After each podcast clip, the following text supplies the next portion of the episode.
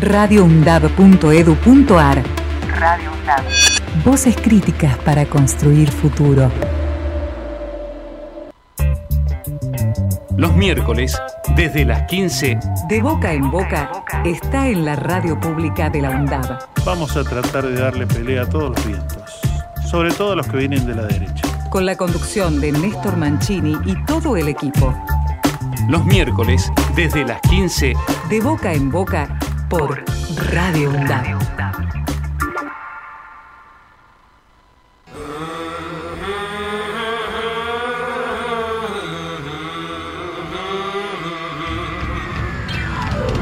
De Boca en Boca, los miércoles, desde las 15, por Radio UNDAB. Con la conducción de Néstor Mancini, Víctor Savitoski, Marcos Bralo y el aporte de María Teresa Andrueto, nuestra reconocida escritora. De boca en boca.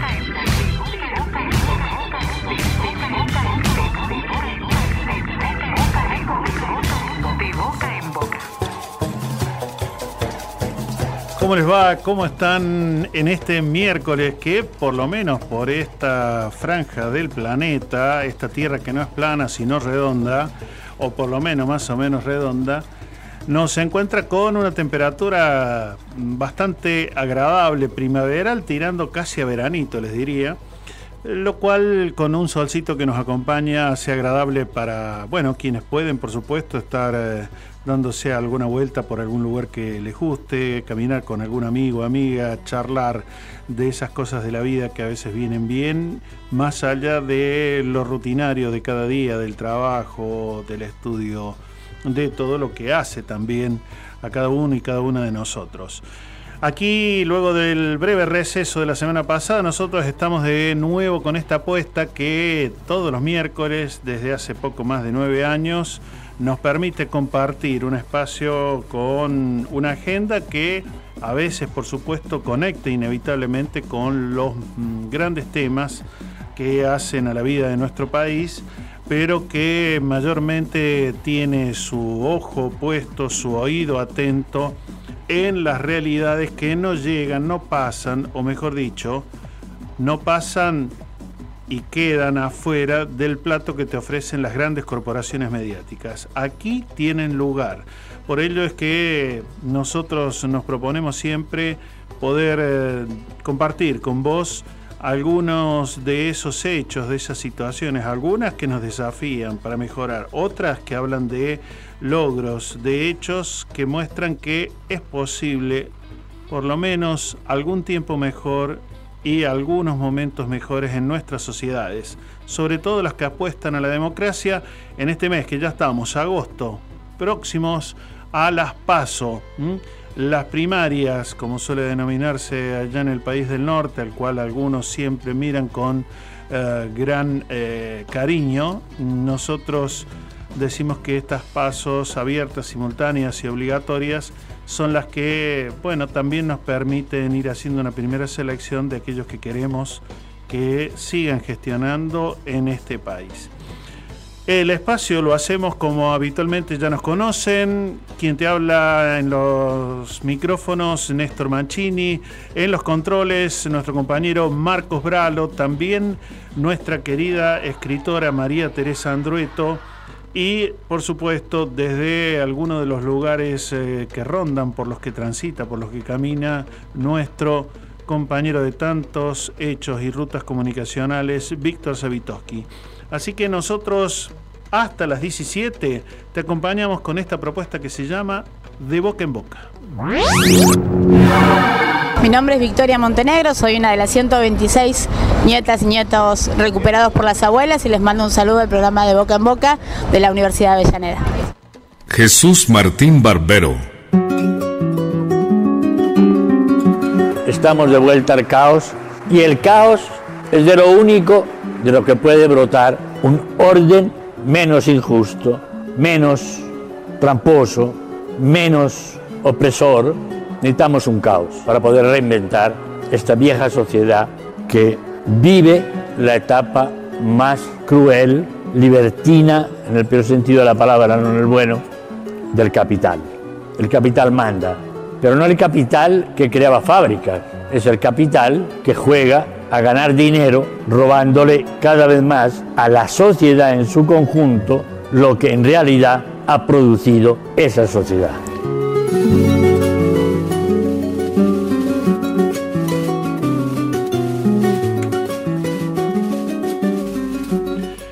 Y además de que tenemos climatológicamente un buen tiempo, también es un buen anuncio el que hemos podido compartir eh, desde el viernes pasado en nuestro país y yo diría para con todo el mundo.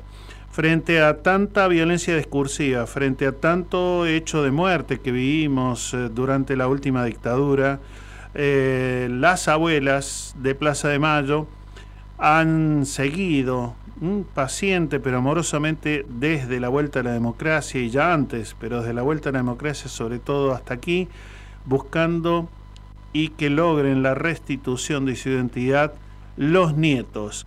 Por eso es que el viernes pasado, nada más y nada menos, se pudo anunciar el nieto, el hallazgo, el que ahora mm, va a poder, por supuesto, contar con esa otra parte de la familia que le había sido negada desde su nacimiento, el nieto número 133. Pero escuchemos cómo lo anunciaba la querida Estela de Carlotto. Encontramos al hijo de Cristina Navajas y Julio Santucho, el nieto número...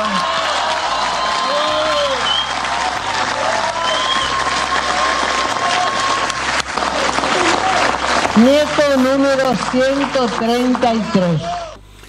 Y vaya que es también un apellido conocido por todo lo que ha significado también en la lucha por, em, bueno, estructuras sociales mejoras, mejores, eso queríamos decir, eh, lo que refiere a la familia Santucho, una familia muy numerosa, eh, algunos de eh, los familiares Santucho participan activamente en la Asociación Abuelas de Plaza de, Mayo, pero eh, para que sepamos un poquitito más, hay esa otra parte donde nos narra quién es la familia Santucho.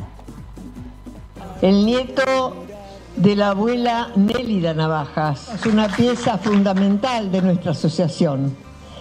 Nélida partió el día el año 2012 sin el abrazo anhelado y fue su nieto Miguel Tano Santucho quien le puso al frente, se puso al frente de la búsqueda familiar junto a la institución. Lo que yo creo es que mi mamá está embarazada, que estuvo en vida hasta poder tenerlo y que necesito una explicación fehaciente de qué pasó con ese con ese nene o nena que es mi hermano porque no, no voy a dejar de buscarla hasta que no sepa qué pasó. Para mí, el solo hecho de que eh, puede estar es un motivo suficiente para buscarlo hasta que, hasta que lo encuentro.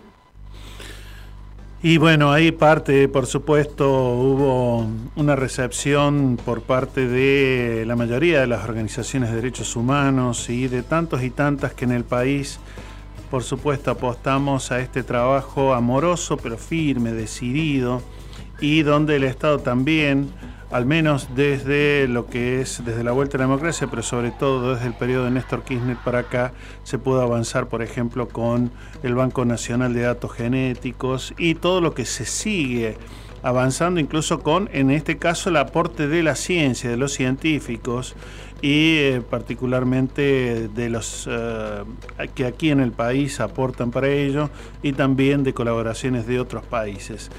Es eh, realmente un hecho que nos enorgullece como país y además que es referencia, y no lo digo como un lugar común, es realmente una referencia que nos preguntan, nos consultan y siempre valoran mucho quienes, eh, con quienes nos cruzamos aquí y allá en distintos puntos, al menos de la América Latina, pero también entiendo que de buena parte del mundo todo el trabajo que firme y decididamente, aún con una Corte Suprema de Justicia de la Nación corrupta que intentó eh, liberar a los genocidas con aquella ley del 2 por 1 aún con algunas gestiones eh, o partidos políticos que incluso por momentos niegan casi que hubiera ocurrido una dictadura o incluso que el número no fueran 30.000 sino un poco menos, como si estuviéramos haciendo un regateo en la verdulería. Bueno, a nosotros nos parece sumamente importante revalidar todo esto. Y lo que, pasando a otro tema, también se revalida es el trabajo en la educación superior en nuestras universidades públicas cuando aparecen propuestas que incluyen y que piensan a la universidad para todos y todas. Por ejemplo, la Universidad Nacional de Avellaneda tiene abierta la inscripción esta última semana eh, para el curso de lenguaje de señas en este segundo cuatrimestre. Va a iniciar ya este sábado, así que eh, no, no, te podés, eh, digamos, distraer demasiado. Los horarios son los sábados de 10 a 12, hay dos niveles con modalidad semipresencial y luego otros dos niveles posteriores a los dos primeros que son virtuales. Si querés hacer alguna consulta, info cursos LSA, repito, infocursos lsa arroba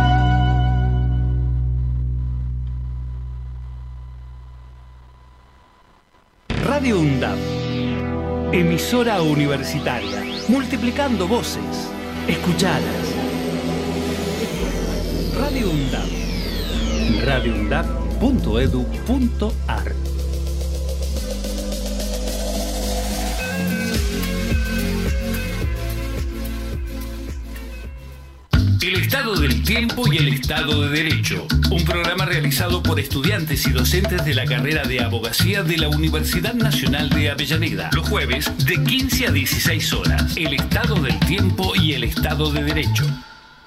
La fuente de producción de derechos son las luchas populares. Las empresas recuperadas son fábricas de derechos. Empresas recuperadas de Argentina. Ocupar, resistir y producir derechos. De Gisela Bustos. Un documento histórico que analiza la experiencia de autogestión a la luz de las ciencias jurídicas y la práctica política. Empresas recuperadas de Argentina. De Gisela Bustos disponible en todas las librerías. Ediciones SICUS, libros para una cultura de la integración. La Masa Blues, una hora dedicada a la música negra con raíces en el blues.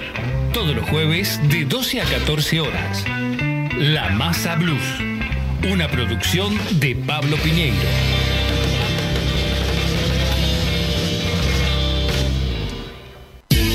La seguridad informática no es un juego.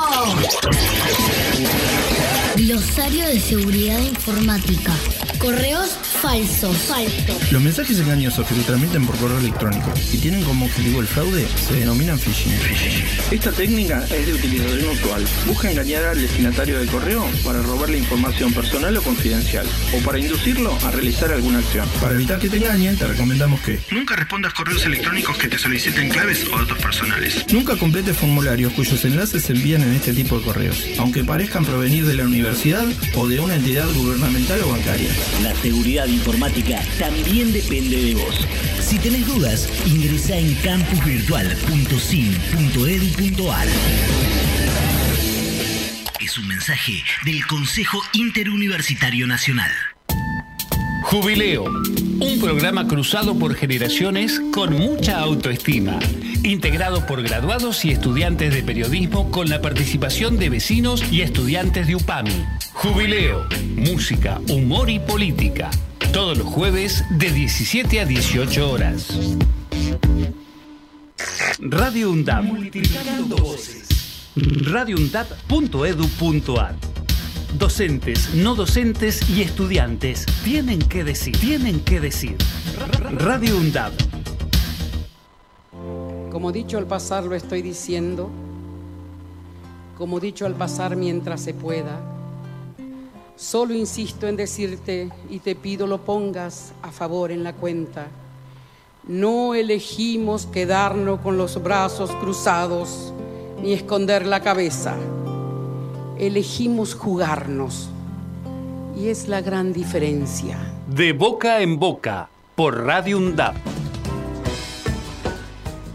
Uno de los aspectos que no puede soslayarse, incluso aunque ya han transitado buena parte del país, ese reclamo que vienen realizando o que empezó al menos con los sectores docentes en Jujuy, pero en el cual también tienen mucha y activa participación los pueblos originarios, las naciones indígenas que son preexistentes en la conformación de este Estado-Nación, tal cual lo declara nuestra Constitución Nacional. Por eso es que vos eh, ya habrás visto o escuchado que por lo menos desde Jujuy, ya hace varios días, poco más de una semana, inició ese malón un recorrido por distintas provincias, por supuesto desde Jujuy, pasando por Salta, lo hecho por Catamarca, ha seguido por algunas de las provincias también de lo que es eh, el ámbito puntano, eh, para pasar por eh, lo que es Córdoba, también Santa Fe, en Rosario particularmente, y que desde poco más de 24 horas viene dándose aquí en, bueno, el centro neurálgico de lo que ocurre a nivel nacional, para bien o para mal muchas veces, pero que es Buenos Aires. Y lo que viene denunciando esta declaración de los pueblos y naciones indígenas del Tercer Malón de la Paz son, por supuesto, la violación sistemática de la Constitución Nacional y del Convenio 169 de la Organización Internacional del Trabajo, la violación sistemática también de la Declaración de las Naciones Unidas sobre los Derechos de los Pueblos Indígenas y lo que es la reforma express, que fue inconsulta además, inconstitucional, eh, por parte del gobierno a cargo actualmente de Gerardo Morales.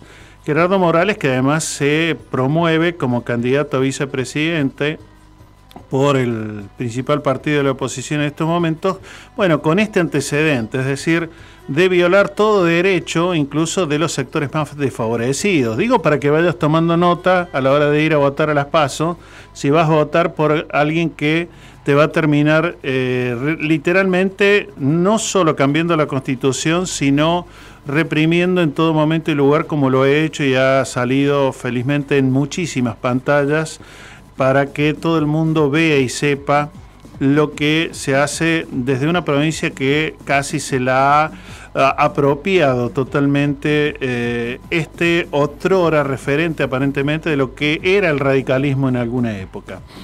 Por eso es que el tercer malón de la paz y de los pueblos indígenas eh, viene reclamando que la Corte Suprema de Justicia de la Nación se expida prontamente respecto de lo que es la reforma mm, de la Constitución Provincial. Y están, por supuesto, en estos momentos, desde ayer, en lo que es la plaza mm, ahí de tribunales, pidiéndole no solamente a la Corte Suprema de Justicia de la Nación que se expida sobre esta inconstitucionalidad de la reforma de la Constitución de Jujuy, sino también que ordene la intervención federal de la provincia de Jujuy. Y mm, no es menos importante que se deje de perseguir, de criminalizar, de penalizar, de detener arbitrariamente y de crear causas ficticias sobre quienes reclaman derechos, ¿no? Entonces, eh, derechos que además no son privilegios, es decir, pedir un sueldo mejor eh, no es exigir algo injusto. Más cuando un docente, hasta hace cuánto, menos de dos meses, estaba apenas cobrando 50 eh, mil pesos. Si vos tenés la idea de que la canasta básica de alimentos, etcétera, que necesitas para más o menos pelearla cada mes, no baja de 250 mil, bueno, no me vengas a decir que los docentes tenemos que trabajar por vocación y no importa el dinero, porque realmente estaríamos, bueno, siendo bastante, aunque suene dura la palabra, cínicos en nuestro modo de analizar y de entender la realidad. Por eso es que, mm, por supuesto, mm, el hecho de haber recorrido esta parte del país y de estar ahora en Buenos Aires es porque se entiende que tiene que eh, existir una respuesta que se ajuste a la mm, justicia, permítanme la redundancia y en el juego de los términos, para que entonces, eh, bueno, vivamos algo mejor, con algo más de equidad. Así que estamos intentando, por supuesto, ahí un contacto como para poder eh, tener la voz de quienes están protagonizando el tercer malón de los pueblos y las naciones indígenas, eh, llamado Tercer Malón de la Paz, en este momento del país, este 2023, y para que entonces tomemos nota eh, de quién tiene, bueno, alguna respuesta obligada, yo diría. Veremos si la Corte Suprema de Justicia de la Nación lo hace. ¿Tenemos el contacto? Eh, para poder entonces eh, ya entrar en diálogo. Te digo que enseguida voy a ir con otros temas. María Teresa Andreto tiene un relato sobre lo que es la literatura afro eh, en la Argentina. También vamos a tenerlo a Víctor Savitoski un poco más tarde con lo que tiene que ver también con algunas cuestiones de agenda de agenda vinculado a la violencia que nuevamente se viene reinstalando en eh, lo deportivo, en las canchas de fútbol. Eh, y no precisamente porque ganen equipos, eh, bueno, que juegan muy bien el fútbol, como nuestro equipo de Núñez. Pero bueno, Vamos vamos a una pausita mientras vemos si logramos ese contacto. Ejerce tu derecho a la comunicación de boca en boca. Los miércoles, desde las 15 por Radio UNDAD.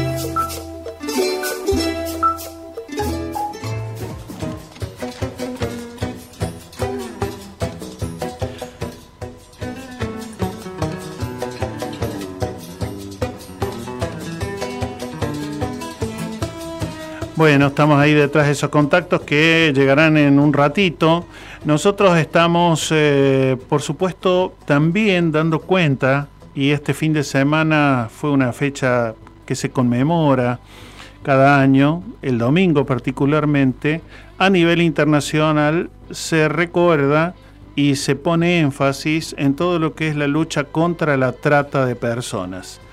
Hace unos eh, dos, eh, unas dos semanas más o menos, hemos culminado mm, nuevamente este año, ya venimos hace unos cinco o seis años trabajando mm, quienes también formamos parte de otra universidad como la de Quilmes, junto a la Fiscalía mm, número uno de, Verazategui, eh, ahí el fiscal Daniel Ichazo y equipo, y lo que es el obispado de Quilmes para poder eh, llevar adelante también lo que se llama eh, territorio.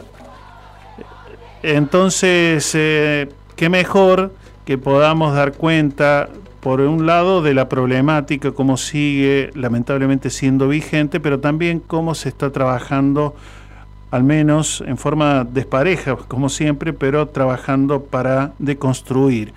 Y bueno, Esther D'Andrea es una referente del Obispado de Quilmes que ya hace un buen tiempo viene trabajando desde el Obispado de Quilmes en lo que es, yo valoro muchísimo y, siempre que lo comento con otros amigos, amigas, colegas, todo lo que implica decidirse en una temática tan compleja, meterse a trabajar, a patear las calles, meterse en los lugares que terminan finalmente siendo lugares de captación para la trata.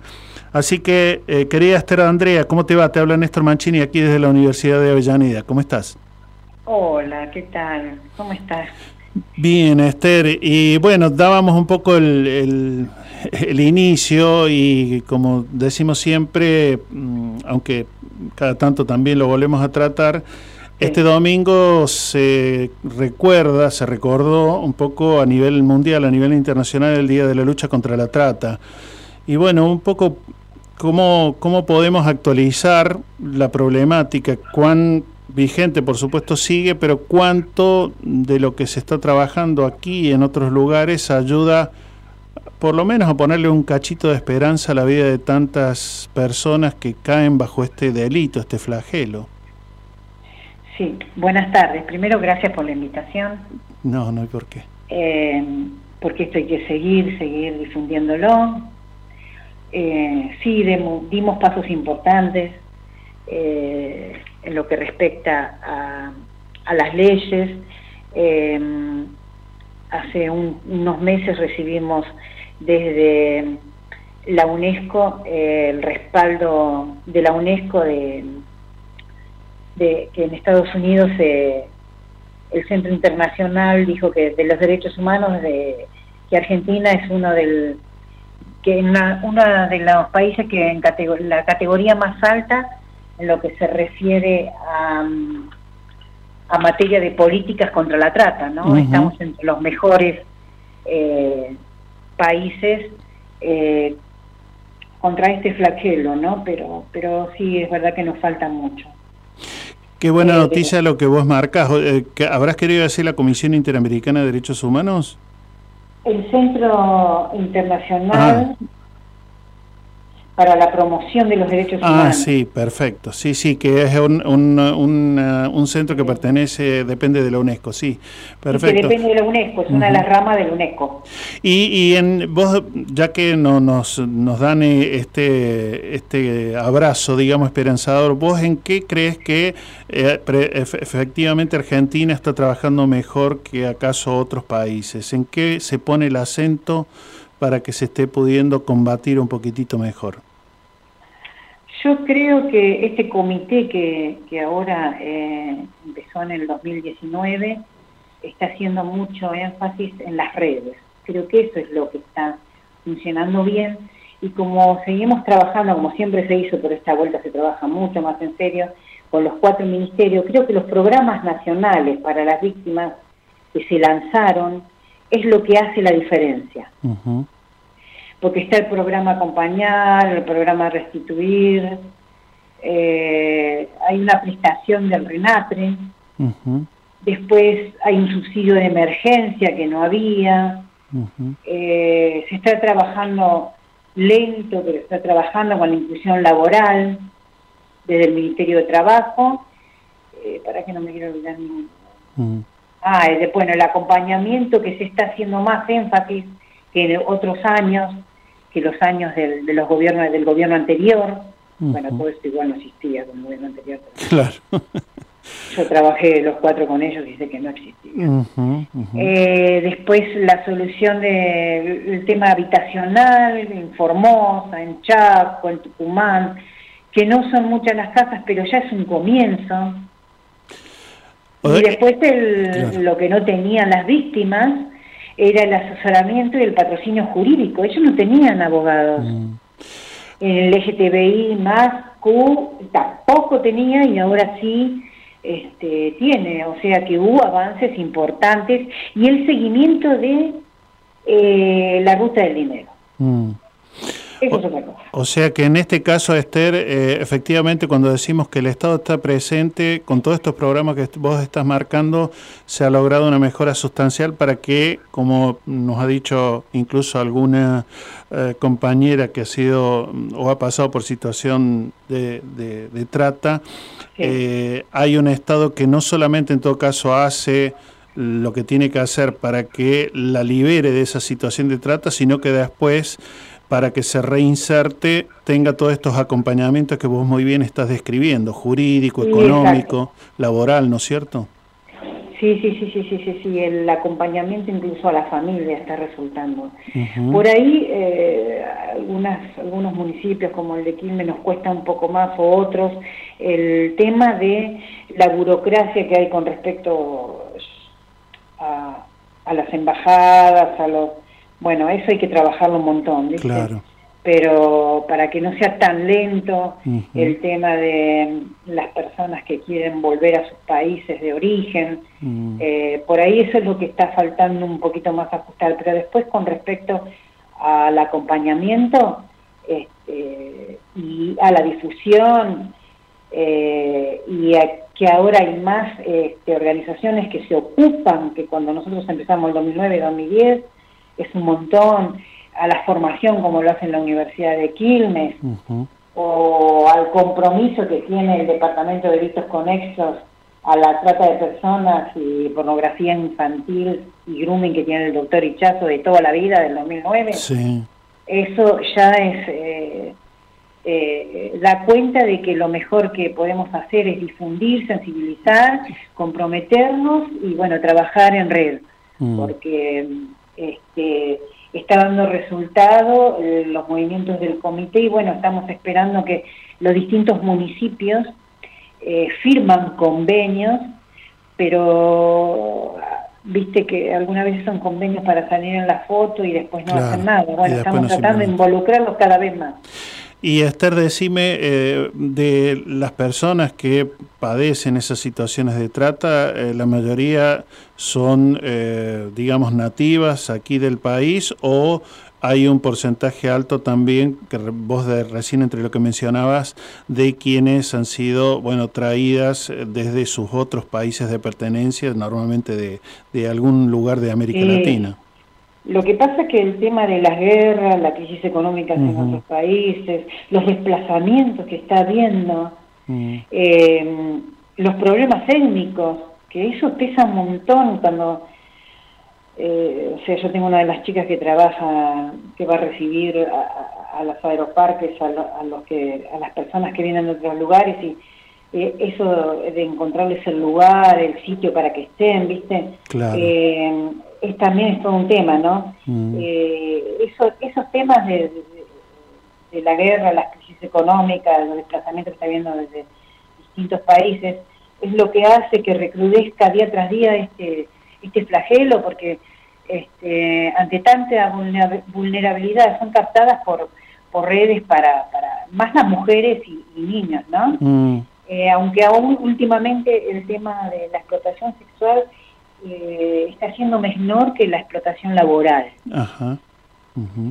Eh, eh, la proporción es como que ahora fue ese cambio que hubo del 2019 para adelante. Ya, y, y Esther, sumado a eso, Digo, en el país uno a veces tiene como alguna información que circula tradicionalmente de que, por ejemplo, en lo que es trata laboral, probablemente las provincias vinculadas más bien al litoral argentino suelen ser las que concentren mayor población que padece esa trata. Digo, ¿qué, qué lugares del país son los que están más en, por decir, en situación más grave, más complicada?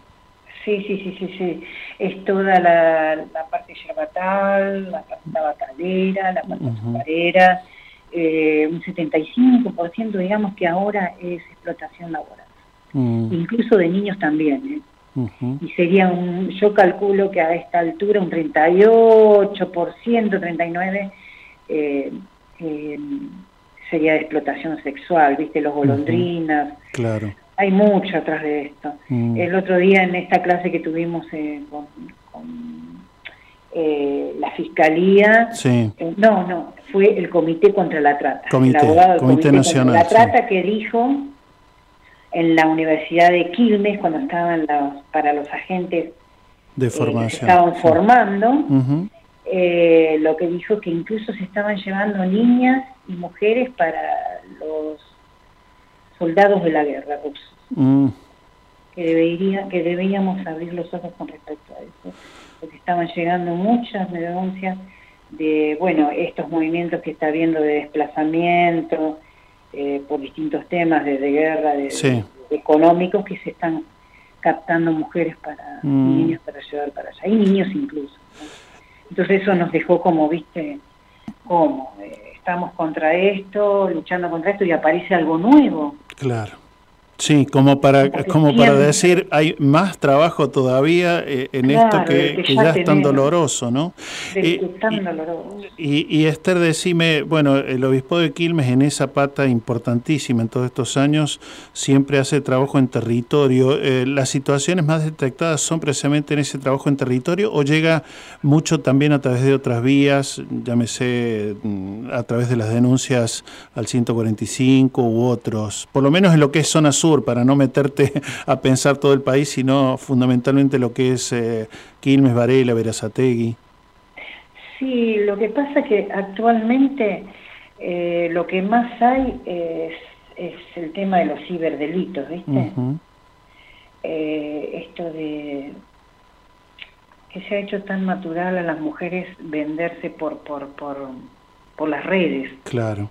Cuando llega un punto eh, denuncian, cuando ya no lo pueden manejar, cuando ya no sienten la libertad que tenían para... Este, hay que tener mucho cuidado con eso, porque se está entrando en las universidades con esa promoción de, manera fácil de ganar el dinero. Claro. Y después cuando quieren salir de las redes es muy difícil. Lo que más se está viendo es eso, los ciberdelitos. Sí, sobre Eh, todo porque vos lo has marcado más de una vez, uno de los tantos primeros pasos donde empieza a perder la independencia eh, en cualquiera de estas situaciones es cuando ya te quitan, por ejemplo, lo, bueno, nosotros diríamos nuestro DNI, no solamente te lo quitan en lo es simbólico, sino el hecho de que empieces a tener muchas limitaciones de cómo poder moverte o seguir vinculándote en los otros lugares de la vida, de la sociedad, y terminas, eh, bueno, en, e- en esos lugares que después resultan difícil poder salir.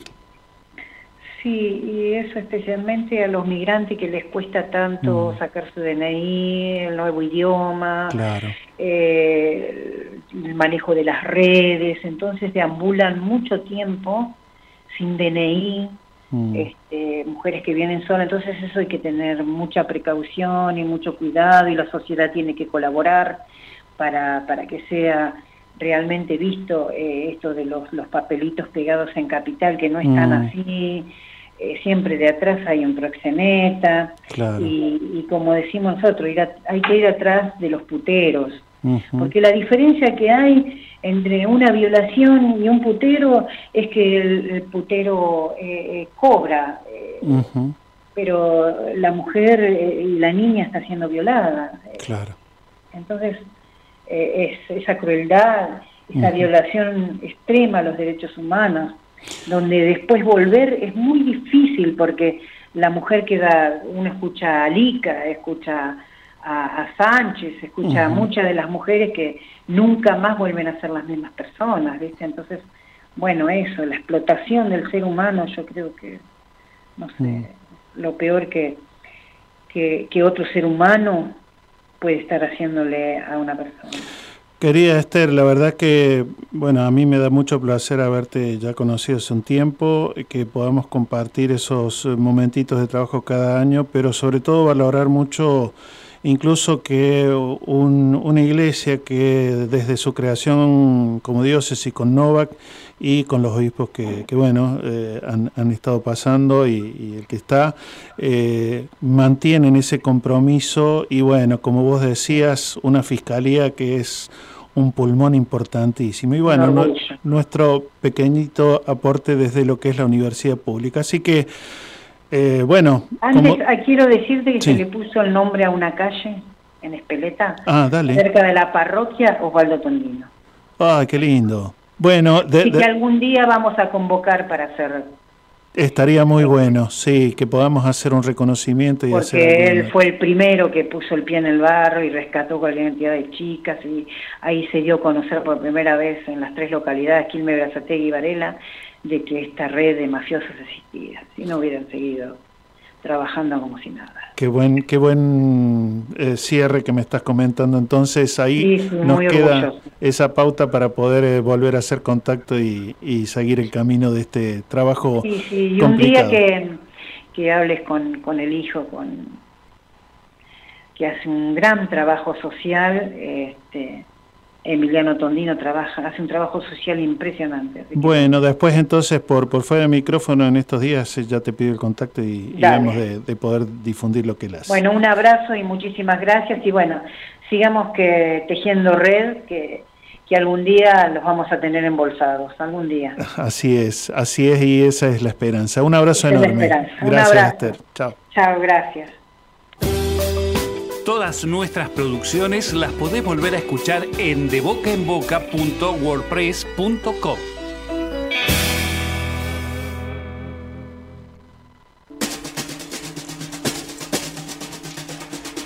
No soy un número ni parte de una cifra, aunque se paga por igual la misma tarifa. Todos caminamos con la misma camisa, sin prisa para mirar dónde se pisa. No vale el tiempo, pero valen las memorias. No se cuentan los segundos, se cuentan historias. La paciencia es lo que se cosecha. Mi calendario no tiene fecha. No estoy solo, ando con mis cinco sentidos. Todo lo malo que soñé lo toqué, pero está tan oscuro que el miedo no se ve. Yo me vuelo lo que siento, por eso presiento que dentro del circuito me queda poco tiempo. En el próximo tren yo me monto, prepárame la cena, que regreso pronto. Prepárame la cena,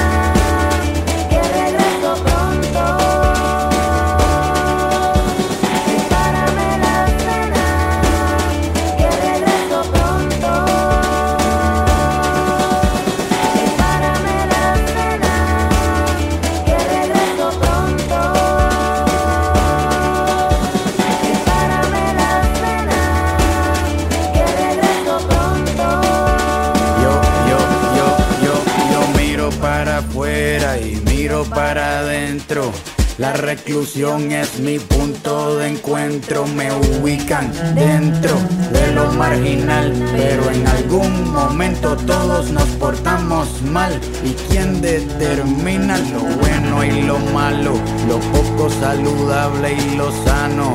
De lo crudo a lo cocido hay una larga diferencia y cocinar término medio no es ninguna ciencia. En esta vida me castigaste, me robaste el tiempo, me recagaste. Mi culpabilidad es como una pecera vacía, como juzgar al sol por salir de día. Si mis tristezas te causan alegrías, es porque tus reglas son distintas a las mías. Creo en todo lo que veo, y aunque soy ateo, rezo pa' que nunca me pase algo feo. Para soñar con mi partida y con tu llegada, no me hace falta un matre con almohada. Yo soy libre porque desde aquí yo vuelo. Solo toca despegarse del suelo.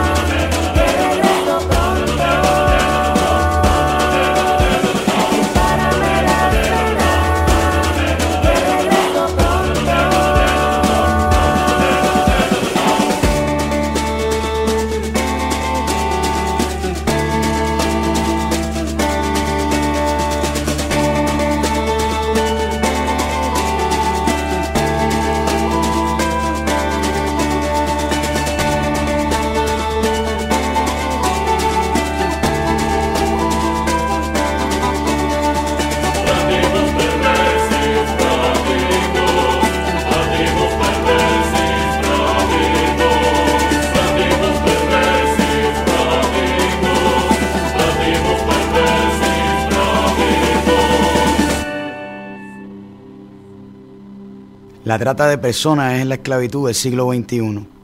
Sé consciente, infórmate y toma el control de tu futuro. Únete a la lucha contra la trata y explotación.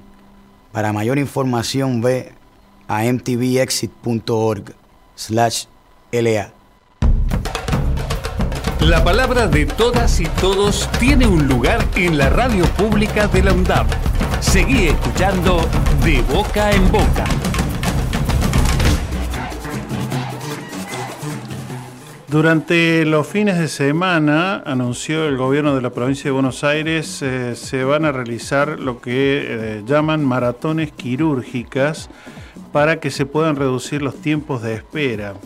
Vos sabrás o conocerás o acaso has pasado por alguna situación donde de repente si no son de urgencia te programan a lo mejor para de aquí a seis meses una intervención quirúrgica y eh, bueno, en eso también viene trabajando al menos la provincia de Buenos Aires y el Hospital Balestrini de Ciudad de Vita es uno de los varios hospitales que forma parte de esta iniciativa que ha puesto en marcha el Ministerio de Salud.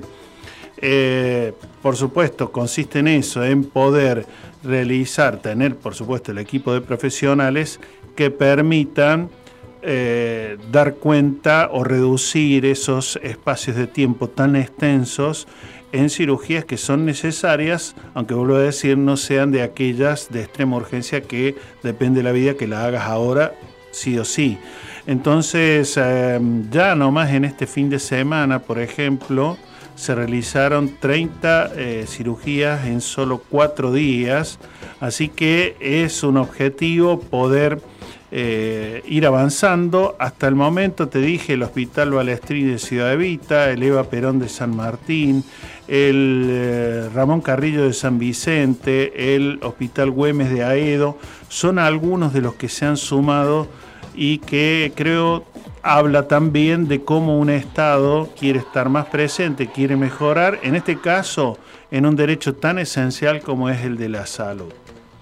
Lo que también eh, suele ocurrir, pero te lo recuerdo por si acaso, es que eh, a propósito de lo que van a ser las elecciones el- en torno a las PASO, ahora en agosto, eh, se va a garantizar el transporte público gratuito en esos días de los comicios, esto lo anunció el Ministerio de Transporte y estableció que la gratuidad mm, así va a ser, o debe ser, si te quieren cobrar, no deberían, eh, en mm, cada uno de los domingos electorales que vamos a tener, eh, sobre todo en principio el de ahora de agosto, luego el de octubre y bueno, si hubiera balotaje en, en noviembre. Eh, se está invitando a todos los municipios a adherir a la medida.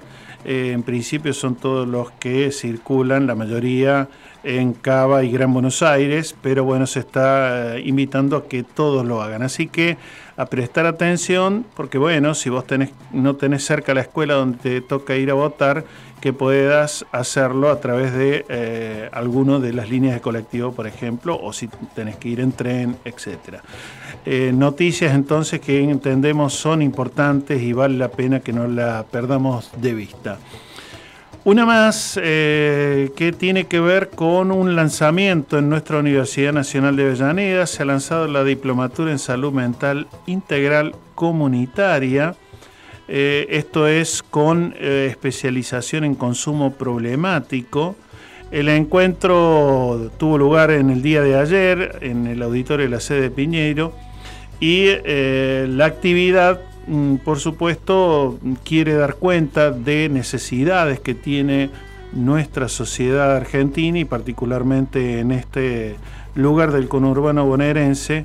Eh, se articula mm, con eh, una institución no gubernamental como es Ideal Avellaneda, que brinda también un espacio de formación y capacitación.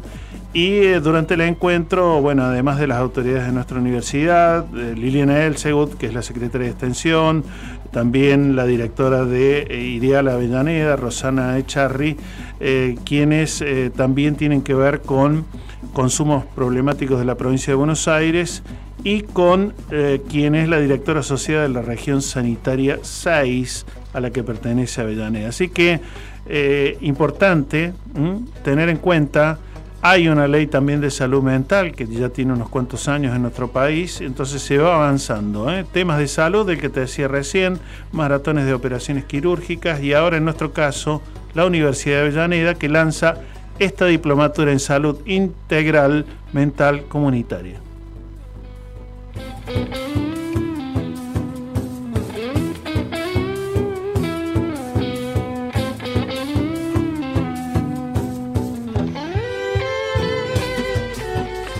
Muy bien, y te cuento, mientras estamos intentando volver a lo que es, eh, bueno, el, el llamado con el tercer malón de la paz, ahí con algunos referentes, que el ministro de Educación de la Nación, Jaime Persic, firmó con la UNESCO, que es el organismo de Naciones Unidas para la Educación y la Comunicación, la declaración Mi Educación, Nuestro Futuro, esto fue en, torno a un encuentro que se realizó la semana pasada, en torno a lo que fue la visita de la eh, referente, la subdirectora general de la UNESCO, eh, en torno a garantizar lo que por suerte nuestro país ya tiene por ley hace muchísimos años, que es la ley eh, primaria obligatoria, la secundaria también, y esta acción para que se garantice y se bajen ya son bajos, pero que se siga disminuyendo todo lo que es el analfabetismo en nuestro país.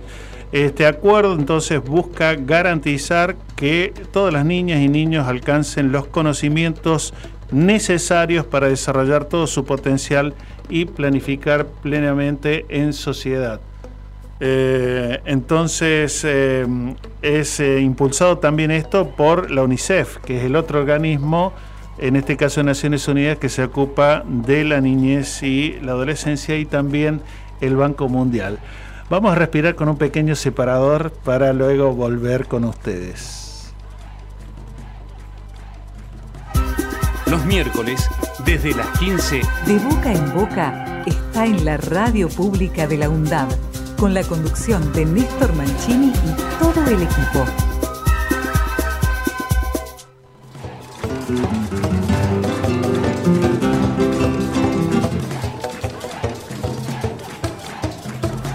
Muy bien, y ahora sí, lo veníamos anunciando en la primera parte de nuestro programa, que, bueno, mm, desde hace varios meses en Jujuy, bueno, la situación que mm, ha logrado romper en parte el cerco mediático que las grandes corporaciones hacen para que se conozca todas las violaciones a los derechos humanos que están ocurriendo en Jujuy.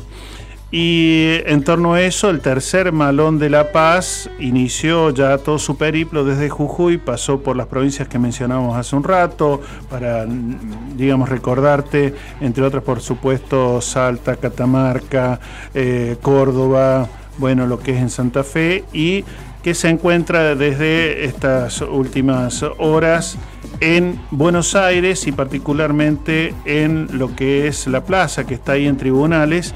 Y bueno, queríamos tener alguna voz, así que eh, entiendo que está en línea eh, Néstor Jerez, que es cacique del pueblo Ocloya. Te habla Néstor Mancini aquí desde la radio de la Universidad Nacional de Avellaneda. Néstor, ¿qué tal? Buenas tardes. Hola, hola, sí, sí, buenas tardes, buenas tardes. Bueno, gracias por el llamado. Estamos acá justamente ahora en la asamblea, este, en este tercer Malón de la Paz, ¿no? Acá en frente del, del, digamos, del Congreso de la Corte Suprema de Justicia de la Nación, en Plaza Lavalle. Sí, y bueno, nosotros comentábamos un poco lo, lo que se denuncia y también lo que se está exigiendo a la Corte Suprema de Justicia de la Nación, que bueno, es intervenir la provincia, que se declare inconstitucional la reforma provincial, que se cese la persecución. Eh, ¿Han tenido en este periplo que ustedes han hecho desde la salida de Jujuy hasta aquí algún tipo de escucha, de eh, palabra que diga, bueno, lo vamos a estudiar y vamos a pronunciarnos?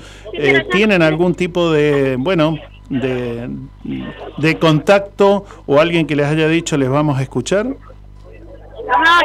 Bueno, miren, nosotros justamente este, recién acabamos de, de llegar, de recorrer más de 3.300 kilómetros, este, y ayer era para nosotros un día fundamental de renovación espiritual, en función a la ceremonia, a la Pachamama, a la Madre Tierra que nos da la vida, así que en eso nos, nos abocamos el día de ayer justamente para nosotros, de acuerdo a nuestra cosmovisión, a nuestra espiritualidad, espiritualidad, es fundamental, ¿no? Renovarnos espiritualmente para dar continuidad a toda una agenda de gestiones, de trabajo, con el objetivo, ¿no? De que realmente este, quede sin efecto esta reforma inconsulta, viciada en su plenitud, eh, contradictoria de los derechos y garantías establecidos en la Constitución Nacional, como así también, ¿no? Que avanza sobre el, el saqueo, el despojo, el daño irreversible a la madre tierra que se ve reflejado ¿no? en la crisis climática y el calentamiento global y por otro lado también es la continuidad del genocidio y el exterminio de los pueblos. Mm. Néstor, y frente, bueno, eh, estos temas tan estructurales, lamentablemente, que se siguen repitiendo y en este caso profundizando con políticas como las que en la provincia de Jujuy se llevan adelante, eh, ¿cómo, ¿cómo analizan, o en esta asamblea que ustedes ahora precisamente están llevando adelante en este ratito, cómo están analizando la posibilidad de, eh, bueno, lograr algún tipo de respuesta y si no se lograra algún tipo de respuesta positiva, si están pensando qué continuidad de estos reclamos? Sí, bueno, mire, ya estamos justamente en esta cuestión de programación de, de- agenda, de, de diferentes acciones, ¿no? Este, en primera instancia, la decisión siempre es de la Asamblea, entendiendo que este tercer malón de la paz conformado por 400 comunidades indígenas persistentes de la provincia de Jujuy que representan a los pueblos Atacama, Coya, Quechua, Chicha, Omahuaca, Fiscara, Tilián, Ocloya, Guaraní, y que tiene que ver también, ¿no? Con justamente este decisiones que se han tomado en la asamblea es que, bueno, este, permanecer en vigilia y en forma pacífica aquí justamente, ¿no? Eh, en frente de la Corte Suprema de Justicia hasta que se pida sobre la inconstitucionalidad eh, presentada, ¿no? Ya, este, y que, bueno, entendemos que los jueces se deben expedir y que también saber que si es que no tenemos respuesta aquí en la Corte Suprema de Justicia de la Nación, vamos a ir a la Corte Interamericana de Derechos Humanos, porque justamente Jujuy se ha dado sistemáticamente el convenio 169 de la OIT, un instrumento jurídico internacional de rango constitucional obligatorio para el Estado y un derecho de los pueblos indígenas que, ha sido omitido en su plenitud y un tratado ¿no? que el Estado estaría incumpliendo justamente porque a, a través de que la provincia incumple también el compromiso lo asume el Estado nacional y que bueno, por ese motivo entendemos que este, debe pedirse la justicia, que es el ámbito donde están todas las pruebas presentadas y bueno, también tenemos este previsto llevar adelante reuniones con la comisión investigadora de la, de la Cámara de Diputados sobre esta reforma inconstitucional, como así también estamos pidiendo tanto a la Cámara de Diputados y de Senado que convoquen una sesión extraordinaria justamente para tratar eh, lo que implica no la intervención federal en la provincia, como así también la, la, la digamos no la implementación de ley de propiedad comunitaria indígena y también el cese de represión, persecución, amedrentamiento, eh, detenciones, imputaciones, penalizaciones y criminalización que están expuestas a las dirigentes y autoridades indígenas de la provincia de Jujuy con métodos antidemocráticos, ¿no? Hoy persiste el apagón, hoy persisten los vehículos sin patente, ingresar a las viviendas sin orden judicial, eso está pasando en la provincia de Jujuy y eso nos preocupa mucho porque justamente estamos a más de 40 años de la democracia y hoy tenemos estas prácticas antidemocráticas. Sí, Néstor, sí, eh, la verdad que duele y duele mucho mm, lo que está ocurriendo y lo que les está ocurriendo. Eh, vos decías que, bueno, están pidiendo que la Comisión de Diputados les reciba. Además, eh, entiendo que uno de los, eh, digamos, organismos del Estado que se acercó en su momento a Jujuy fue la Secretaría de Derechos Humanos de Nación. Sea Secretaría de Derechos Humanos de Nación o alguien de presidencia se ha acercado, está en contacto con ustedes. ¿O no? Eh, bueno, nosotros justamente estamos pidiendo a todos los organismos a través de notas, justamente eso, por un lado que garanticen los derechos que ya el Estado ha asumido y que ha reconocido, como así también aquí las necesidades básicas, ¿no? Que estamos teniendo aquí, como es este la necesidad de un baño químico, de una carpa, o tener un toldo, un techo para, acá tenemos hermanos, hermanas mayores, niños, niñas, porque somos pacíficos, realmente se necesita garantizar la- los derechos humanos y las necesidades básicas, ¿no? De las, de las de los 300 hermanos que están acá frente del, del Superior Tribunal de Justicia. Y este también en este caso entendemos que, que es importante también este que realmente tener esa respuesta ¿no? de cada uno de los organismos. Por eso este ya en estos momentos se está partiendo una comisión a la Cámara de Senadores justamente a pedir esa audiencia, esa reunión. Y mañana se va a estar participando de una reunión de la conformación de esta comisión no investigadora este, en la Cámara de Diputados. Y también mañana vamos a estar convocando una conferencia de prensa. Ahora justamente vamos a estar este, definiendo bien el lugar, el horario, pero sí mañana vamos a convocar una conferencia de prensa porque entendemos que es necesario también transmitir al pueblo argentino este, por qué estamos aquí y qué es lo que queremos, ¿no? Realmente que se entere el pueblo argentino y que en ese sentido nos ratifica mucho que no ha llegado adhesiones aparte de las múltiples ya recibidas del pueblo argentino, de los niños, los niños y las niñas de las escuelas de la Ciudad Autónoma de Buenos Aires nos están mandando carta. Eso no es un dato menor, eso es creo que un dato importantísimo para el gobierno y también para el pueblo argentino, ¿no? Los niños y niñas están preocupados por la Pachamama, por la Madre Tierra, por el planeta y nos están pidiendo, nos están pidiendo que continuemos en esta lucha pacífica y defendiendo justamente al planeta, defendiendo a lo que es la provincia de Buenos Aires y a la naturaleza. Así que eso somos, ¿no? Justamente somos eso, somos guardianes naturales y protectores ancestrales del territorio de vida y que hoy vemos con mucha preocupación que se está generando esta afectación y lo que va a implicar eh, poner en riesgo la vida de toda la humanidad. Tal cual. Néstor, que, bueno, qué noticia que también habla mucho de cómo ya los niños no quedan tan al margen de lo que son las cuestiones de la realidad de una sociedad, sino que ya pronto van tomando nota de todo esto que vos bien decís, eh, se necesita cuidar tanto como lo hacen ustedes y, a veces ustedes mucho más convencidos de eh, que cualquiera de nosotros. Cuenten, por supuesto, como ya lo hemos hecho en otras ocasiones, con los micrófonos de, nuestra radio, de la Universidad Pública de Avellaneda, para todo lo que necesiten, Néstor, y, un enorme abrazo solidario a vos y a toda la comunidad y a todos los referentes que están ahí contigo.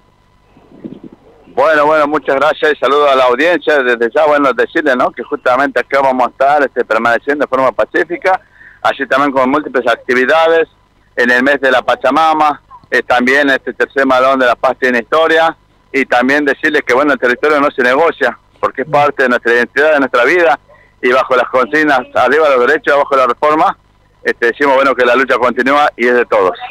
Así sea. Un abrazo enorme, Néstor. Hasta pronto. Bueno, hasta pronto, muchas gracias. Todas nuestras producciones las podés volver a escuchar en debocaenboca.wordpress.com. Radio UNDAB, emisora universitaria multiplicando voces. Escuchalas. radioundab.edu.ar Diálogo Internacional, el programa conducido por Atilio Borón, una producción de Radio UNDAP y Somos Radio AM530. Diálogo Internacional, con la participación especial de la periodista Telma Luzani, junto a un equipo integrado por Paula Klachko, Federico Montero y Marcelo Rodríguez. Sábados de 18 a 20 horas. Repetición los martes a las 18. Diálogo Internacional. Donde estés y cuando quieras, escuchar Radio Undab. Búscanos en Play Store como Radio Undab y descarga la aplicación en tu celular. Búscanos en Play Store como Radio Undab, como Radio. Donde estés y cuando quieras. Radio Undab. Hacemos otra comunicación. Otra comunicación.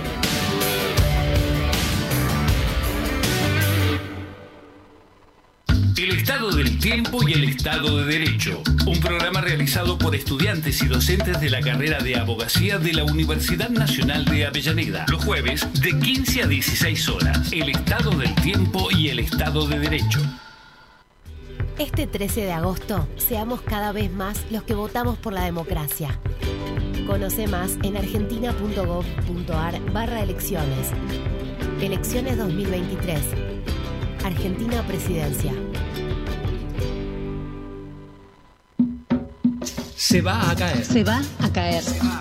Guía para identificar y accionar ante las violencias contra las mujeres y disidencias. Radio UNDAP, Universidad Nacional de Avellaneda. Violencias contra las mujeres. La Ley 26.485 de Protección Integral para prevenir, sancionar y erradicar la violencia contra las mujeres establece que existen cinco tipos de violencias. La violencia física es aquella que se ejerce sobre el cuerpo de la mujer afectando su integridad. La violencia psicológica tiene como objetivo generar un daño emocional afectando la autoestima de la mujer. La violencia sexual es cualquier acción que implique la vulneración en todas sus formas, con o sin acceso genital, del derecho de la mujer a decidir voluntariamente acerca de su vida sexual o reproductiva. La violencia económica se refleja a través de las acciones que condicionan la independencia financiera de la mujer. La violencia simbólica se ejerce mediante patrones estereotipados, reforzando construcciones culturales propias del patriarcado. Para atención, asesoramiento y contención en situaciones de violencias por motivos de género, llama al 144. Jubileo, un programa cruzado por generaciones con mucha autoestima, integrado por graduados y estudiantes de periodismo con la participación de vecinos y estudiantes de UPAMI. Jubileo, música, humor y política, todos los jueves de 17 a 18 horas. Radio UNDAB, emisora universitaria multiplicando voces. Escuchalas. Escuchalas. radioundad.edu.ar derechos humanos es aquel que primero eso se interesa por el derecho de los, el derecho de los otros, de los otros.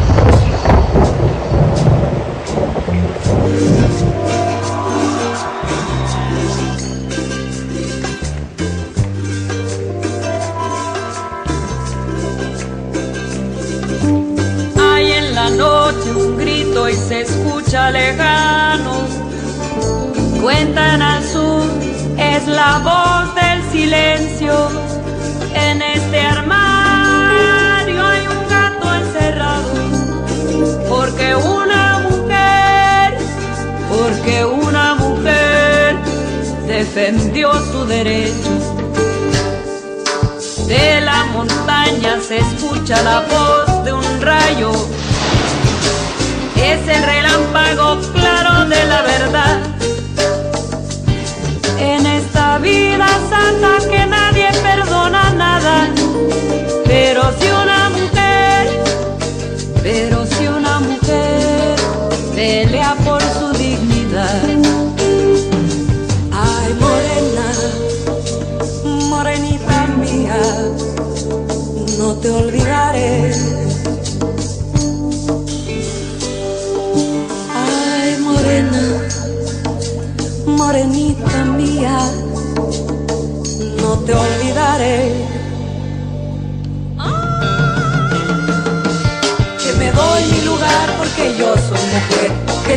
que me pasa no me lo puedo creer.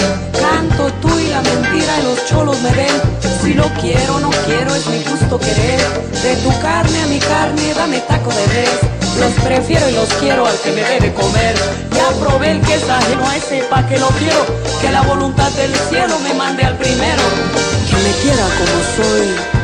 A ese sí que lo quiero. A ese sí que lo quiero. A ese sí que lo quiero. Te seguí los pasos, niña, hasta llegar a la montaña. Y seguí la ruta de Dios, que las ánimas acompañan. Te seguí los pasos, niña, hasta llegar a la montaña. Y seguí la ruta de Dios, que las ánimas acompañan. Que las ánimas acompañan. Que las ánimas acompañan.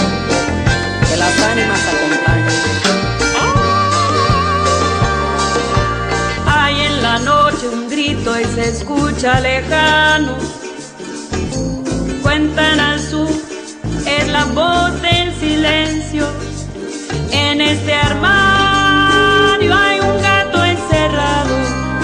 Porque una mujer, porque una mujer defendió su derecho.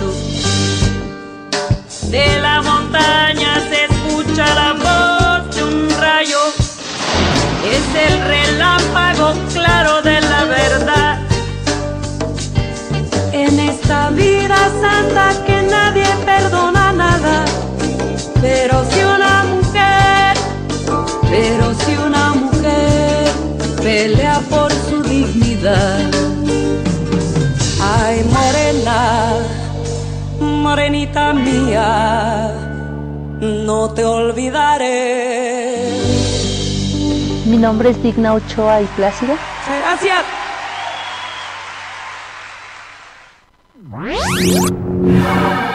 Programa de boca en boca, Estela Carlotto, abuela, hoy más feliz que nunca. Saluda y les desea éxito.